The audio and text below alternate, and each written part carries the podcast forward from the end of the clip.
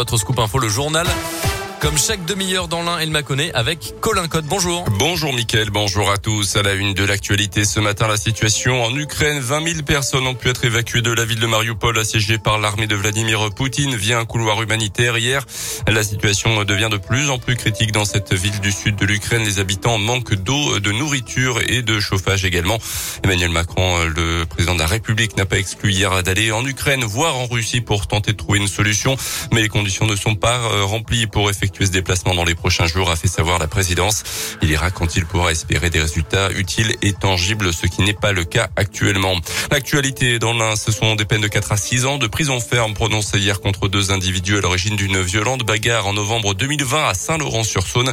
La victime avait été passée à tabac à deux reprises dans quelques instants et avait reçu un coup de couteau dans le dos.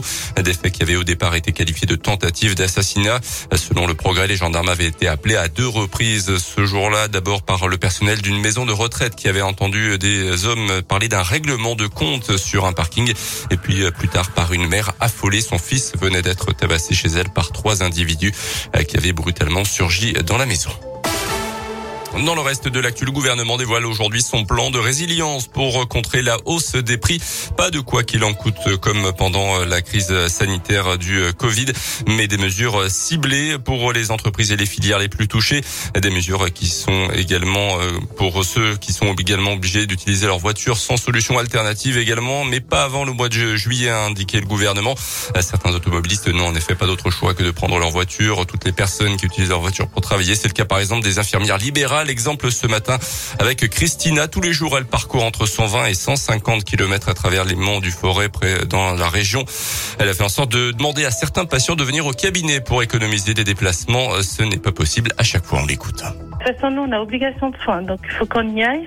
Du moment qu'on a accepté la prise en charge, j'ai une patientèle euh, très vieillissante, hein, qui sont dans les 90 ans en moyenne. Les papy mamies qu'on va, qu'on fait les toilettes, qu'on va mettre les bas, donner les traitements, effectivement, euh, eux, on peut pas les faire venir au cabinet. J'ai du mal à refuser les patients parce que du moment qu'ils ont besoin de nous, puis nous, on a un secteur qui est quand même assez large, j'ai du mal à dire non. Mais après, si ça perdure dans le temps, c'est surtout réfléchir à d'autres façons de fonctionner ou à voir comment on peut procéder en gaspillant moins d'essence possible.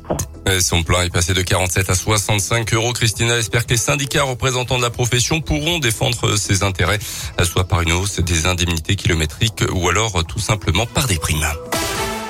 En basket, la GL a raté une belle occasion de mettre un pied voire plus en huitième de finale de recoupe défaite à Bursaspor hier en Turquie 96 à 89. La GL menait pourtant de 16 points dans le troisième quart-temps et s'est fait remonter et dépasser au tout début du quatrième. Une défaite rageante donc pour les hommes de Laurent Leniam.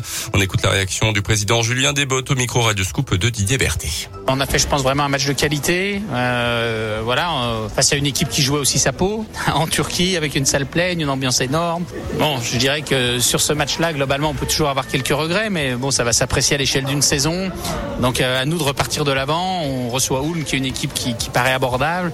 Si on, a gardé le point d'avérage contre cette équipe de Boursasport, voilà, c'est voilà, moi je reste, je reste confiant et bon, si je suis assez content de la prestation qu'on a réalisée ce soir malgré tout.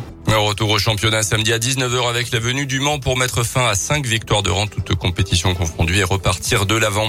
Et puis on a pris hier la retraite sportive du biathlète de l'Ain. Simon Détieux, 30 ans médaillé au dernier jeu d'hiver de Pékin. Il raccrochera définitivement après la dernière étape de Coupe du Monde à Oslo. Ça sera à partir de demain.